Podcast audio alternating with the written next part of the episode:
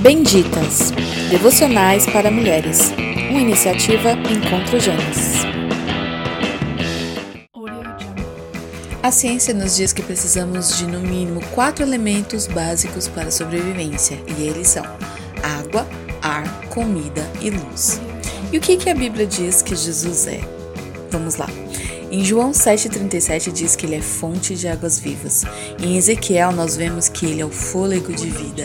Em João 6,35 diz que ele é o pão da vida. E em João 8,12 diz que ele é a luz do mundo. Ou seja, Jesus é o nosso kit completo de sobrevivência. Tudo o que necessitamos está inteiramente no nosso Senhor. E é por isso que em Filipenses diz que ele suprirá todas as nossas necessidades. Porque ele é essa fonte, ele é o rio que jorra prazer, contentamento e saciedade.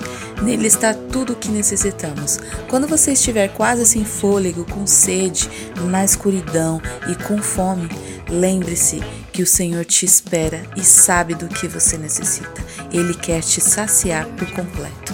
Amém? Beijão, meninas!